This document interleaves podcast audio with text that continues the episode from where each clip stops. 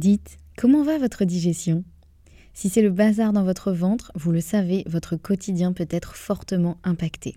Et vous n'êtes pas seul, car près de 9 millions de personnes seraient concernées par des troubles fonctionnels intestinaux. Mais la bonne nouvelle, c'est qu'il existe des solutions. Notre partenaire aujourd'hui, le complément alimentaire Alflorex Plus, vous permet de retrouver un confort digestif et l'équilibre de votre flore intestinale. Ceci grâce notamment à la souche brevetée Bifidobacterium longum 356-24 qui contribue à l'équilibre de la flore intestinale, ainsi qu'à la présence de calcium qui favorise le fonctionnement normal des enzymes digestives. 85% des personnes déclarent se sentir mieux avec la prise d'Alflorex Plus et c'est l'un des probiotiques les plus recommandés pour la sphère digestive. Et pourquoi pas vous? Le complément alimentaire Alflorex Plus est disponible en pharmacie et parapharmacie. Merci à eux de soutenir le podcast et place à votre épisode. Bonjour et bienvenue dans ce nouvel épisode de podcast. Si c'est la première fois que tu arrives sur cette chaîne, donc je suis Anne-Sophie Pasquet, je suis naturopathe et je suis passionnée et spécialisée dans tout ce qui est digestion et notamment l'impact de euh, la digestion sur l'état aussi du corps, l'état d'esprit et voilà, tout ce qui est euh, lié à l'alimentation, le fait de se sentir bien dans son ventre et dans son corps. Aujourd'hui, on va parler d'un sujet un petit peu spécial que j'ai jamais abordé encore euh, dans toutes mes vidéos ou podcasts ou euh, newsletters ou sur Instagram ou autre. Euh, c'est un sujet qui est la spasmophilie. Alors cet épisode risque d'être potentiellement un petit peu long parce qu'il y a énormément de choses à dire, même si je vais scinder l'épisode en plusieurs épisodes parce que sinon ça va durer deux heures. mais aujourd'hui j'ai décidé de te parler de spasmophilie. Alors cet épisode, il va aussi être euh, potentiellement un petit peu plus personnel que d'habitude, puisque je vais aussi te parler de mon expérience et de pourquoi j'ai euh, eu envie de te parler de ça aujourd'hui. Et euh, dans cet épisode, ben, on va voir un petit peu ce que c'est exactement pour que tu puisses voir aussi si peut-être tu es concerné ou pas, parce qu'en fait je pense qu'on est beaucoup plus nombreux et nombreuses à être concernés par la spasmophilie qu'on ne le pense. Et puis euh, dans un deuxième épisode, on verra ensemble euh, ce qu'on peut faire justement quand, on, quand il se trouve que l'on souffre de spasmophilie et euh, voilà quels sont un peu les remèdes, les choses à faire et à mettre en place et ce qui peut aider on va dire au quotidien. Alors déjà, euh, pourquoi ce sujet? Eh bien tout simplement parce que je me suis rendu compte que effectivement j'avais un terrain spasmophile. Alors je dis bien terrain spasmophile euh, et non pas forcément, euh, je dis pas forcément je suis spasmophile. Je vais expliquer juste après les nuances qu'il peut y avoir sur ça. Mais effectivement, je me suis rendu compte que j'ai un terrain spasmophile et surtout que je ne devais pas être la seule. donc je me suis dit que ça pouvait être intéressant d'en parler aujourd'hui et une des très fortes raisons pour lesquelles je souhaite en parler aussi, c'est parce que c'est très lié à la colopathie fonctionnelle, sujet dont on parle quand même euh, beaucoup euh, sur ce podcast, et euh, que la spasmophilie et la colopathie fonctionnelle sont bien souvent très liées. Et l'une peut engendrer l'autre, entre guillemets. Donc je me dis que c'est un contenu qui peut vous intéresser. Et puis surtout, voilà, je me suis dit que vraiment, je devais pas être la seule. Et en fait, ce qui m'a un petit peu fait le déclic, c'est que très honnêtement, je pense que je le savais depuis longtemps que j'avais un terrain spasmophile, puisque c'est quelque chose que j'ai vu euh, notamment pendant ma formation de naturopathie, c'est quelque chose dont j'ai des amis euh, qui en souffrent euh, également. donc c'est pas quelque chose qui m'était inconnu, sauf que vous le savez très certainement, quand on ne veut pas voir les choses, on ne les voit pas. Et donc je pensais que ça concernait d'autres personnes, mais certainement pas moi. et pour d'autres raisons aussi que je vais vous expliquer juste après. Mais en fait, quand je me suis rendu compte qu'effectivement c'était probablement ça euh, qui, dont je souffrais, on va dire, je me suis dit que je devais pas être la seule dans ce cas-là et que en fait, tant qu'on n'a pas vraiment compris de quoi on souffre entre guillemets, en tout cas où, euh, est le problème, où se situe le problème, ben, c'est plus compliqué de sortir d'une situation. Donc ça vous paraît peut-être pas très clair tout ce que je vous dis, mais je vais en venir euh, au, sujet qui nous intéresse, vous allez, euh, vous allez vite comprendre. Donc déjà pour moi, euh, on va définir un petit peu ce qu'est la spasmophilie, et moi je vais être honnête avec vous, la spasmophilie pour moi, je, avant évidemment d'en parler dans ma formation de naturopathie, etc., avant vraiment de savoir ce que c'est, je pensais en fait que les, les, personnes qui souffraient de spasmophilie, c'était des personnes qui étaient hypochondriaques. Donc c'est-à-dire qu'ils s'inventaient des symptômes, c'est-à-dire qu'ils se, créaient un peu des crises d'angoisse, euh, qui se créaient des symptômes divers et variés. Et voilà, très honnêtement, j'en avais pas une super image, hein, je, vais, être euh, totalement transparente. Donc ça, c'était évidemment il y a, plusieurs années, mais voilà, je pensais vraiment que c'était un peu bah, des personnes qui, qui étaient un peu trop sensibles et qui s'inventaient des symptômes alors que les symptômes n'étaient pas là. Et c'est aussi pour ça que je voulais faire ce podcast aujourd'hui, parce que maintenant que j'ai vraiment compris ce que c'était, je trouve que c'est important aussi de remettre les choses en perspective et d'expliquer vraiment ce que c'est, parce que bah, souvent, c'est des concepts qu'on entend un peu, on ne sait pas forcément ce que c'est. Donc ce que j'ai fait tout d'abord, c'est que je vous ai demandé ce que vous en pensiez sur Instagram. Je vous ai demandé tout simplement, euh, pour vous, c'est quoi la spasmophilie? Dites-moi, euh, voilà, votre première réponse qui vous vient, à votre avis, c'est quoi la spasmophilie? Pour voir un petit peu si j'étais la seule à en avoir une vision erronée ou si euh, vous aussi, pour vous, c'était pas forcément très clair. Donc j'ai eu pas mal de réponses qui étaient correctes, c'est-à-dire qui, expliquaient vraiment bah, ce qu'était euh, un peu la, spasmophilie.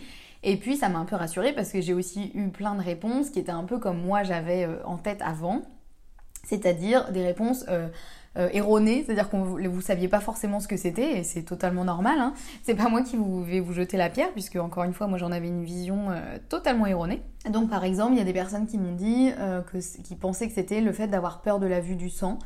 que c'était lié au ventre. Alors ça c'est pas totalement faux. on m'a dit est-ce que c'est la spasmophilie c'est des ballonnements? Alors on va voir que c'est pas totalement faux non plus. et il y en a un qui m'a dit la spasmophilie c'est avaler trop d'air en mangeant. Une personne m'a dit aussi, euh, est-ce que ça aurait pas à voir avec le sang et les globules blancs? Et elle m'a dit après, je suis pareil, en fait, je ne sais pas. Donc euh, voilà, même s'il y avait plein de réponses qui étaient euh, très très bonnes, et effectivement, vous aviez la, bonne définition, entre guillemets, ou en tout cas la bonne manifestation de la spasmophilie, mais ça me rassure, je ne suis pas la seule à avoir potentiellement une vision un petit peu erronée de ce qu'est la spasmophilie. Donc voilà, du coup, je trouvais ça intéressant de, vous demander avant. Et eh bien maintenant, on va en venir à la vraie définition. Donc qu'est-ce que la spasmophilie? Eh bien c'est tout simplement, enfin tout simplement, je vais vous expliquer plus en détail après, mais c'est euh, la vraie définition, c'est que la spasmophilie, c'est une hyperexcitabilité neuromusculaire. Voilà, on va s'arrêter là, je pense que vous avez compris. Non, évidemment, je plaisante. En fait, c'est juste que le mot spasmophilie est plutôt mauvais parce qu'en fait, ça voudrait dire qu'on est l'ami des spasmes. Vous voyez, puisque c'est comme, euh, je sais pas moi, tout ce qui finit en ili, normalement, c'est quelque chose qu'on aime bien. Donc euh, là, en l'occurrence, c'est pas forcément ça. Hein. Effectivement, il y a une notion de spasme, mais la spasmophilie voudrait dire qu'on est, est passionné par les spasmes. Bon, bah clairement, c'est pas tout à fait ça. Hein. Donc on parle plutôt déjà, comme je vous ai dit, d'un terrain spasmophile c'est déjà plus correct. Et en fait, la vraie définition, donc, c'est simplement qu'il y a une hyperexcitabilité neuromusculaire. Donc, ce que ça veut dire, en fait, tout simplement, c'est que le, système nerveux des personnes qui ont un terrain spasmophile a un seuil d'excitabilité plus bas que la norme. Alors, qu'est-ce que ça veut dire encore plus clairement? C'est que, euh, par exemple, euh, pour vous donner un peu une image assez simple, chez le médecin, vous l'avez tous vécu, où le médecin vous donne un petit coup de, de son marteau en bois là euh, sur le devant du genou et vous avez la jambe qui se lève toute seule. C'est une réaction en fait euh, neuro, euh, neuromusculaire. et eh bien, ça, c'est-à-dire qu'on vous donne un stimuli, c'est-à-dire le stimuli, c'est le petit coup de marteau sur le genou, et la réaction, c'est que vous avez la jambe qui se lève toute seule, vous avez le pied qui, part toute seule. Donc ça, c'est normal, et, on considère, en fait, on, mesure le seuil d'excitabilité, du coup, neuromusculaire, c'est-à-dire, pour vous reprendre cet exemple avec le marteau, on va mesurer euh, euh, avec quelle intensité il faut frapper sur le genou, par exemple, pour que la jambe parte toute seule. Il y a des personnes où il faudra juste donner un tout petit coup et le, pied va partir tout seul, et d'autres il faudra taper plus fort pour qu'il y ait une réaction neuromusculaire. Donc le terrain spasmophile, c'est qu'il y a un seuil d'excitabilité neuromusculaire qui est plus bas que la norme. C'est-à-dire que pour un même euh, stimuli, les personnes vont réagir, le système neuromusculaire en tout cas va réagir plus fortement. Voilà, en gros, pour euh, vous donner un peu cette, euh, cette image, ça peut être aussi, euh, bah, par exemple, si on vous donne, si on mesure sur une machine, on vous donne des tout petits coups de courant sur la peau, par exemple, pour mesurer à quel moment vous dites aïe, ça fait mal, eh bien, on mesurera votre seuil du coup de tolérance à la douleur, on va dire. Et eh bien là, c'est un peu la même chose. Vous avez un seuil de d'excitabilité neuromusculaire, et donc chez les terrains spasmophiles, il y a un seuil qui est plus bas que la norme. Alors, soyons très clairs dès le début, ce n'est pas un défaut, ce n'est pas euh, une mauvaise chose, ce n'est pas. Voilà, c'est juste euh, une prédisposition. C'est pas une maladie, c'est vraiment une prédisposition. C'est-à-dire qu'on est avec ça ou pas. Soit on va naître avec euh, un terrain spasmophile, soit on va naître avec un terrain qui n'est pas spasmophile. C'est simplement comme ça. Je préfère voilà, le redire Très clairement, pour bah, enlever un peu ce, tabou qu'on peut avoir. Voilà, si on a un terrain spasmophile, de pas se dire bah voilà je suis nulle, je suis qu'une mauviette, je sais pas, voilà, euh, je suis trop sensible, etc. C'est juste une prédisposition. Donc si jamais vous avez un terrain spasmophile, déjà soyez rassurés. Euh, d'une, ce n'est pas de votre faute. De deux, ce n'est pas dans votre tête. Et de trois, ce n'est pas un défaut, même si je sais que les symptômes liés à ça peuvent être vraiment pas cool. Mais euh, voilà, dites-vous bien que c'est vraiment quelque chose qui, c'est une prédisposition. C'est vraiment, voilà, ce n'est pas euh, une maladie qu'on s'invente ou euh, voilà, c'est physiquement, euh, factuellement, c'est comme ça. Donc déjà ça, ça rassure un petit peu. Alors il y a aussi une chose qui est importante à noter, c'est que la spasmophilie ou le terrain spasmophile, ça peut être quelque chose qui est intermittent. C'est-à-dire que soit ça peut être quelque chose qu'on a tout le temps, qu'on ressent tout le temps, soit ça peut être parfois beaucoup plus marqué et à d'autres fois on s'en rend quasiment pas compte. Donc ça déjà c'est important et il y a aussi le fait que ça peut survenir par crise euh, d'intensité variable, mais ça peut aussi être un terrain qui est là tout le temps. Parce que souvent on se dit, euh, moi je suis pas spasmophile puisque j'ai pas des crises d'angoisse, j'ai pas des crises où d'un coup j'ai l'impression que j'étouffe, je vais mourir, que ça va pas du tout. Souvent la spasmophilie, ça, se, manifeste aussi beaucoup euh, par des crises. Donc là on va le détailler un peu plus aussi, ce que sont les crises, comment elles se manifestent et ce qui se passe dans ces cas-là. Mais on peut tout à fait avoir un terrain spasmophile sans avoir de crise. Et moi, c'est un peu mon cas, et c'est pour ça que j'ai vraiment mis du temps à mettre le doigt dessus, à me dire, bah si, en fait, c'est vraiment ça que j'ai, euh, et, c'est pas euh, juste autre chose, euh, parce que je n'ai jamais fait vraiment de crise spectaculaire, c'est-à-dire où vraiment là, voilà, il peut y avoir vraiment des, des crises d'angoisse avec avec vraiment perte de connaissance, on peut finir aux urgences parce que vraiment on a l'impression qu'on va mourir. Enfin voilà, ça je l'ai je l'ai jamais vraiment vécu, même si dernièrement j'ai quand même eu euh, un épisode plus ou moins de crise qui a duré quelques jours où vraiment j'étais pas bien du tout et c'est là où ça m'a vraiment euh, fait mettre le doigt dessus et me dire bon écoute euh, va vérifier quand même un petit peu ce qu'est la spasmophilie pour, pour confirmer qu'effectivement bah, c'était bien ça qui m'arrivait. Mais donc c'est ça aussi qui est important, c'est que vous avez peut-être un terrain spasmophile, même si vous n'avez pas forcément de crise. Donc c'est pour ça aussi que je voulais faire cet épisode pour euh, comprendre, parce qu'en fait souvent on a un terrain spasmophile, on s'en rend même pas compte, parce qu'on n'a pas forcément de crise, on a juste des petites manifestations comme ça, on se dit mais ça doit être normal. Et en fait, eh bien non, vous avez un terrain spasmophile et dans ces cas-là, c'est important de traiter le terrain. C'est vraiment ce qu'on fait en naturopathie, c'est-à-dire qu'on va pas prendre juste une pilule magique euh, qui va euh, nous enlever, euh, je sais pas, un mal de tête par exemple, on va vraiment aller travailler sur le terrain. Donc voilà, c'est euh, un petit peu ce qu'on va, voir aussi euh, aujourd'hui. Et puis, il y a aussi une distinction à faire. J'ai vu qu'il y, en a, il y en a certains sur Instagram qui m'ont dit, alors effectivement à juste titre, que c'était que la spasmophilie était une crise d'angoisse avec tétanie. Alors c'est plus ou moins vrai. En fait, la spasmophilie, c'est différent de la tétanie. Euh, même si les deux peuvent être euh, liés et parfois la spasmophilie entraîne euh, potentiellement la tétanie, c'est encore un petit peu... la frontière entre les deux est un peu floue, mais pour vous l'expliquer assez clairement, en fait la tétanie, où là c'est vraiment aussi bah, des, espèces de crises d'angoisse, mais avec vraiment des spasmes très forts des membres, souvent des bras ou des jambes, euh, la tétanie, c'est un problème physiologique de baisse de calcium. C'est-à-dire que vraiment, techniquement, euh, si on mesure le taux de calcium dans le sang d'une personne qui est en pleine crise de tétanie, elle va avoir un taux de calcium qui va être beaucoup plus bas que la normale.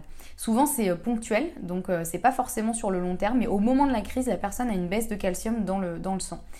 Donc ça, c'est vraiment, on peut le mesurer. La spasmophilie, ça n'a rien à voir avec ça. Et c'est plus complexe. En fait, c'est vraiment un mécanisme qui est encore assez mal compris. Et je pense que c'est pour ça aussi que il y a souvent cette image un peu que la spasmophilie c'est dans la tête, euh, alors que la tétanie c'est euh, physiologiquement reconnu parce qu'on voit vraiment au niveau du, taux de calcium dans le sang qu'il baisse, alors que la spasmophilie on voit pas forcément euh, de manière palpable ce qui se passe. voilà, c'est un mécanisme qui est encore mal compris. On sait juste qu'effectivement il est favorisé par un état anxieux et par la fatigue aussi. Donc on va voir un petit peu plus en détail euh, ce qui est une crise de spasmophilie, mais aussi ce qui est un terrain spasmophile et comment ça se manifeste, on va dire, euh, potentiellement au quotidien pour que vous puissiez voir si vous êtes concerné ou non. Donc pour détailler maintenant un petit peu plus ce qu'est la spasmophilie et surtout un terrain spasmophile, euh, on va parler d'abord de ce qu'est une crise de spasmophilie. Donc sachant que la crise, c'est vraiment une expression exacerbée de tous les symptômes de la spasmophilie. Donc la crise, c'est vraiment un moment où là, tous les symptômes arrivent d'un coup et se cumulent. Et voilà, on assimile souvent ça à une crise d'angoisse. Euh, en fait, c'est pas vraiment une crise d'angoisse, c'est une crise de spasmophilie qui engendre évidemment de l'angoisse puisque les symptômes sont pas du tout euh, sympathiques à vivre. Donc en gros, la liste que je vais faire n'est évidemment pas exhaustive, mais globalement, une crise, ça se manifeste euh, par un état de mal-être, un état de, malaise, c'est-à-dire qu'on se sent pas bien. On peut avoir des fourmillements dans les mains, dans les bras, dans les jambes, enfin voilà, dans les membres. Euh, ça, c'est simplement dû au fait que le, bah, justement au spasme, en fait, à la spasmophilie, euh, ce qui fait que le, les, conduits, les influx nerveux circulent moins bien, donc ça nous fait des fourmillements. Il peut y avoir une espèce de sensation de perte de contrôle sans forcément perte de connaissance, c'est-à-dire qu'on tombe pas forcément dans les pommes, mais on peut vraiment se sentir comme si on perdait pied, quoi, vraiment comme si euh, ouais, notre corps, il y avait une perte de contrôle, on va dire ça comme ça. Euh, évidemment une sensation d'angoisse et euh, souvent d'oppression, donc souvent dans la poitrine, c'est-à-dire une, difficulté à respirer qui peut souvent engendrer une hyperventilation. Euh, et puis on peut avoir du mal à articuler aussi, avoir l'impression que tout est complètement mou, ralenti, qu'on n'arrive pas à articuler. il peut y avoir un espèce de ralentissement de la pensée aussi, l'impression qu'on est complètement dans le coton, qu'on n'arrive plus à réfléchir. Et puis des espèces de contractures, c'est-à-dire les membres qui vont d'un coup se, contracter. Souvent c'est les bras, les jambes, mais ça peut être aussi euh, la nuque, enfin voilà, ça peut être euh, vraiment euh, à différents endroits du corps. et voilà, et quand ça, ça arrive, c'est vraiment pas agréable et ça peut aller jusqu'à vraiment finir aux urgences parce que bah, les, patients qui souffrent de spasmophilie décrivent souvent une impression de, de mourir, quoi, de vraiment qu'on va mourir. donc voilà, et il faut savoir que la crise, elle peut aussi avoir lieu hors de situations angoissantes. Donc c'est ça qui peut être un peu difficile à, comprendre, c'est que parfois quand on a une crise de spasmophilie, c'est pas forcément quand on est dans un contexte euh, stressant et angoissant, ça peut être en dehors de ces phases-là.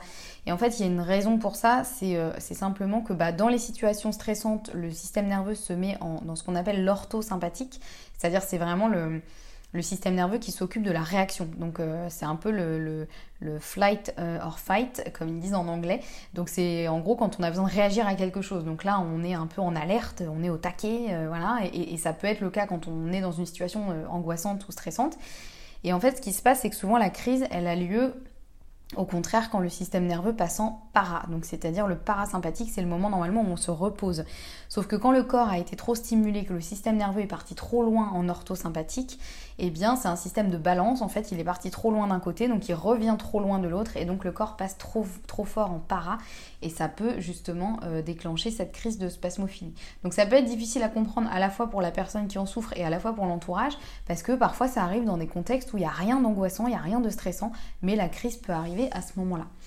Alors je dis crise, mais ça peut être aussi simplement euh, ces symptômes-là, ils peuvent être présents euh, juste à un, degré moindre, mais un peu plus au quotidien. C'est-à-dire qu'on parle dans ce cas-là d'une spasmophilie latente, c'est-à-dire que c'est un comme je vous ai dit, c'est un terrain donc sur lequel peuvent se développer des crises ou tout simplement, enfin tout simplement entre guillemets, toute une série de symptômes.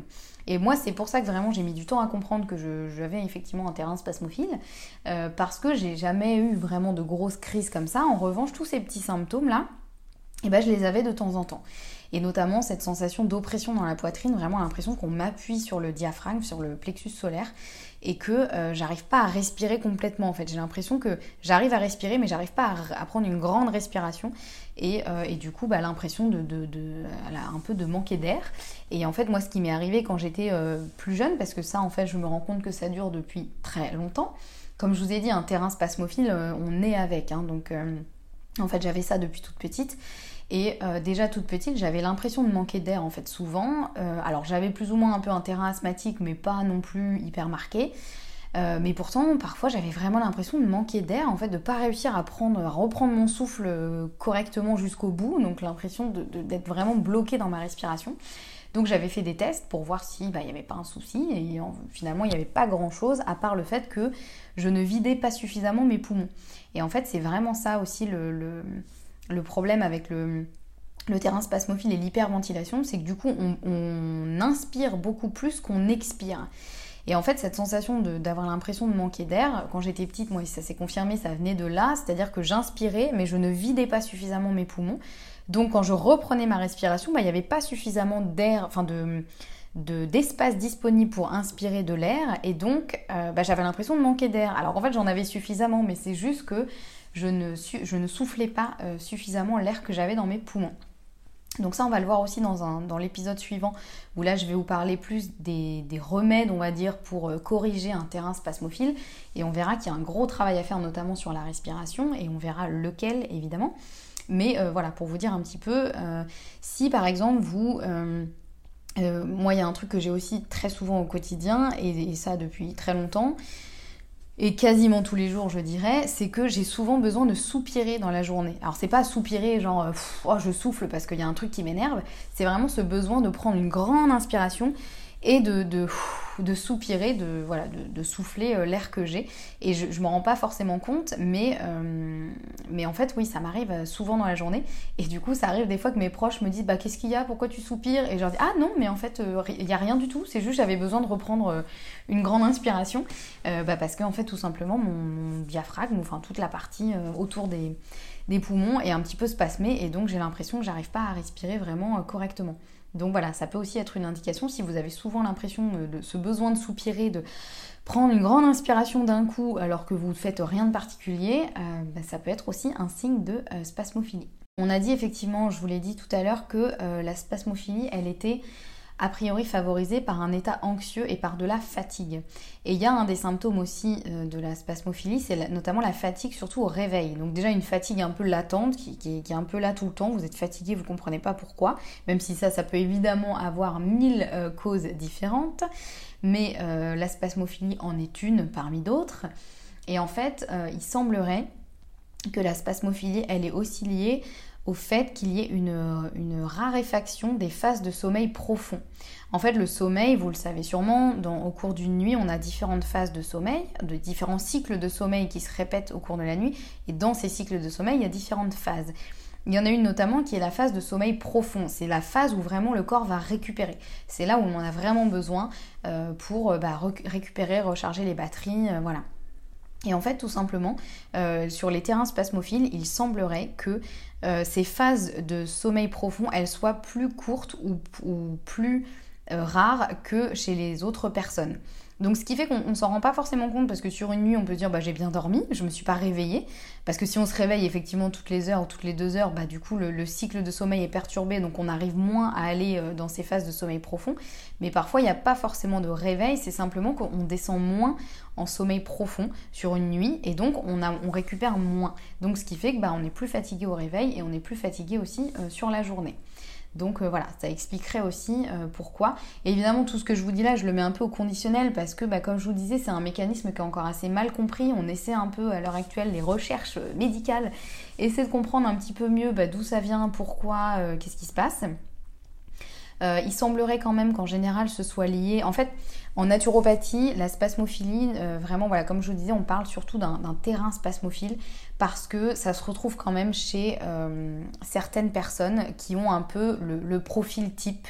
Euh, le profil type, c'est plutôt des femmes, plutôt des citadins, parce que la ville est quand même plus stressante que la campagne.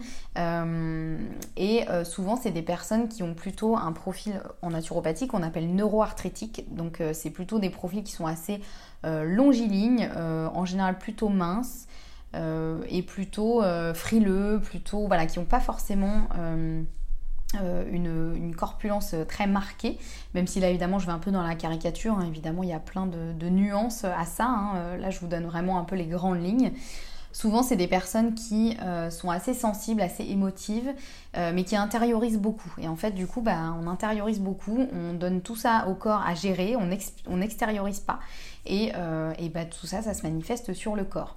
Donc souvent, c'est des personnes qui euh, ont un, sens moral important, qui ont besoin d'avoir un cadre, d'avoir plutôt une structure, ça les rassure. Euh, des personnes qui aussi, au niveau émotionnel, culpabilisent facilement, peuvent être facilement frustrées qui ont tendance un peu à en faire trop, à pas savoir dire non, qui prennent beaucoup sur elles, qui expriment pas forcément ce qu'elles ressentent, ce dont elles ont besoin, leurs limites, etc.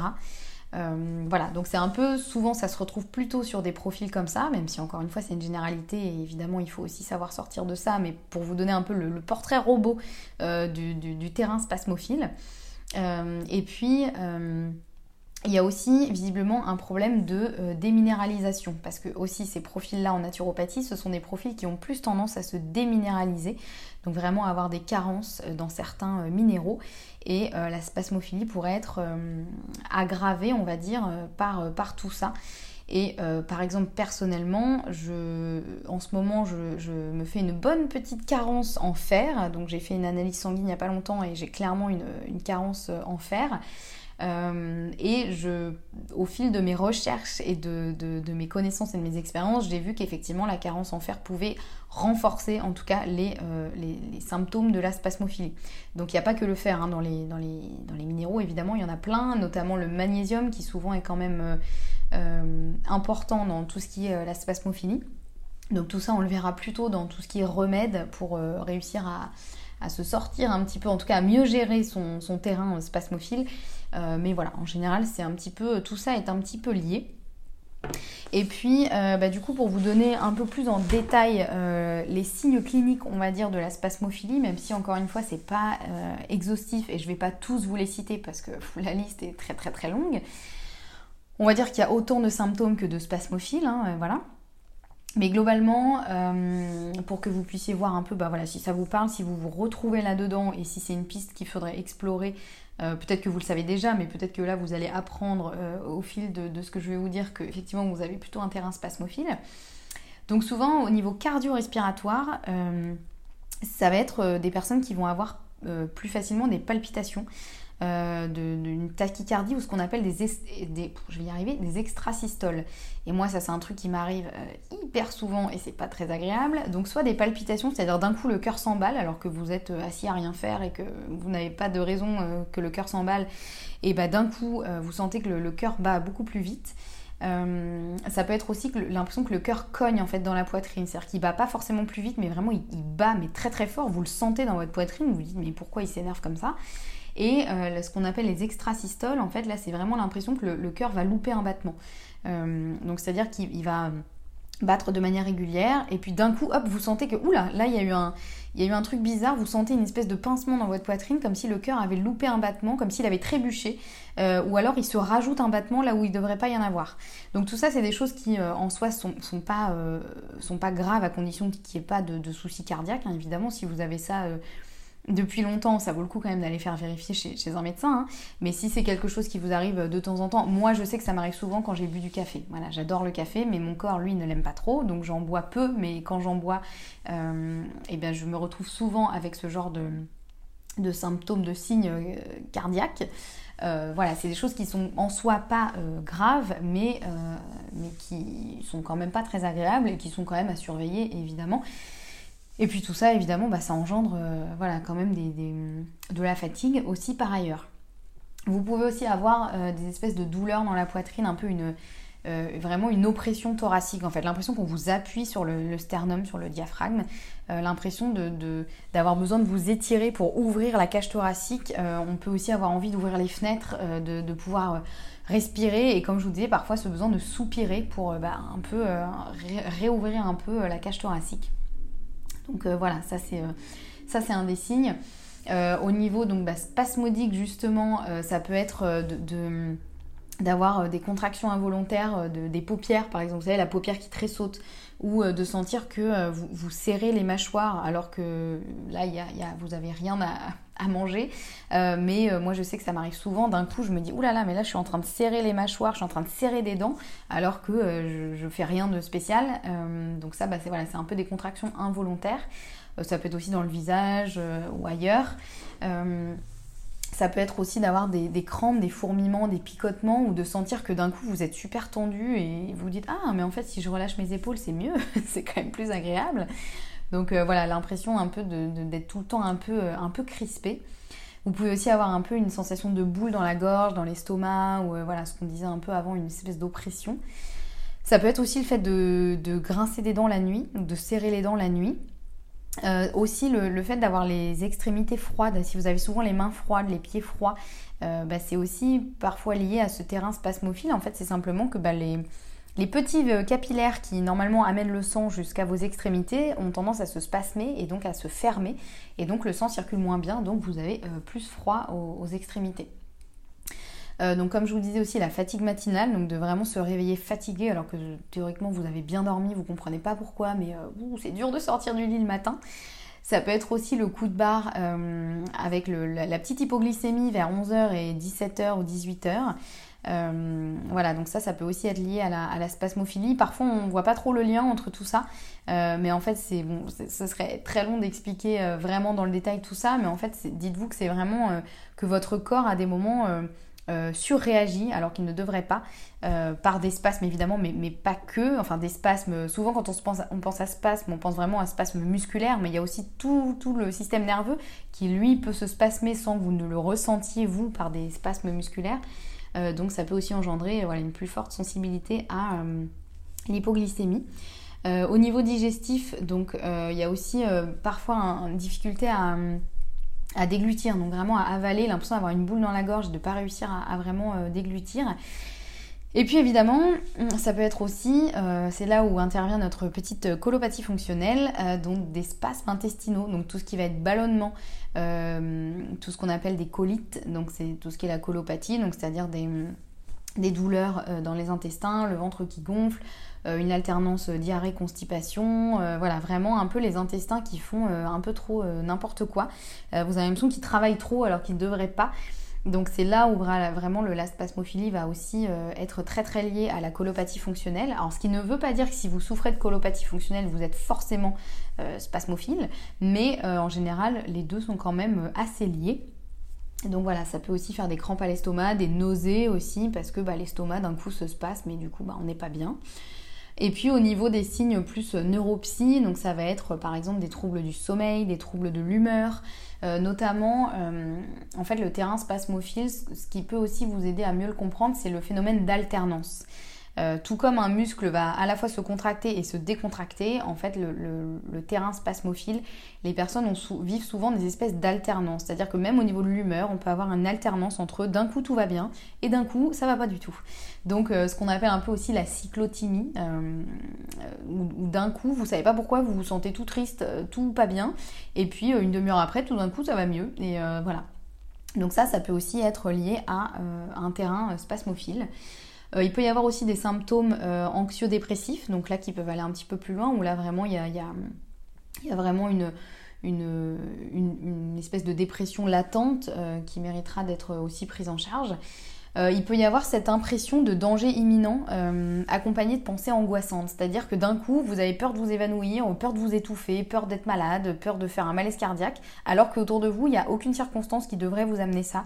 Mais vous ne savez pas pourquoi, ça vous tombe d'un coup comme ça dessus. Donc ça, c'est vous, n'êtes pas fou ou folle hein, dans ces cas-là. c'est juste aussi bah, lié à votre terrain spasmophile. Euh, il peut y avoir évidemment cette sensation d'angoisse parce que bah, tous ces symptômes-là, ça, rend plutôt quand même, c'est pas très agréable, hein, donc euh, ça peut rendre quand même plutôt euh, une sensation d'angoisse. Il peut y avoir aussi une fatigue à la fois physique, corporelle, mais aussi intellectuelle et aussi sexuelle. Ça peut aussi vraiment jouer sur la libido. Il peut y avoir aussi un plus fort SPM, donc vraiment un syndrome prémenstruel qui peut être beaucoup plus marqué chez les terrains spasmophiles, à la fois en termes de douleur au moment des règles, mais aussi en termes de euh, symptômes avant les règles et euh, voilà que ce soit sur l'humeur, sur le ressenti du corps, sur la fatigue, voilà tout est un petit peu exacerbé. Euh, il peut y avoir aussi voilà, des, soucis de mémoire, l'impression de ne pas réussir à réfléchir, d'être dans le brouillard. Enfin voilà, il y a vraiment toute une batterie de, symptômes. Donc je vais m'arrêter là parce que la liste pourrait être longue, mais là je vous ai fait quand même, je vous ai balayé un peu le plus gros de tout ça. Euh, donc voilà, donc je vais m'arrêter là pour cet épisode sur euh, l'introduction à la spasmophilie, qu'est-ce que c'est, qui est concerné, comment ça se passe, euh, qu'est-ce qui se passe quand on est spasmophile, donc on a un terrain spasmophile. donc voilà, n'hésitez pas à me dire sur Instagram ou par mail, je vous remets mon mail dans la description de cet épisode, si c'est quelque chose qui vous parle, si vous vous êtes reconnu euh, dans cette description si euh, vous sentez que oui, il y a peut-être un petit terrain spasmophile. Et puis, euh, je vous prépare un autre épisode dans lequel on verra un petit peu plus en détail bah, comment essayer de mieux gérer ça au quotidien, comment faire pour mieux vivre son terrain spasmophile et en faire un, allié plus qu'un plus ennemi. Et puis, évidemment, plus en détail, comment c'est lié à la colopathie fonctionnelle et donc bah, comment réussir à, mieux gérer ça aussi au quotidien. Donc voilà, n'hésitez pas à partager cet épisode aux personnes qui pourraient vous, vous sembler concernées par tout ça.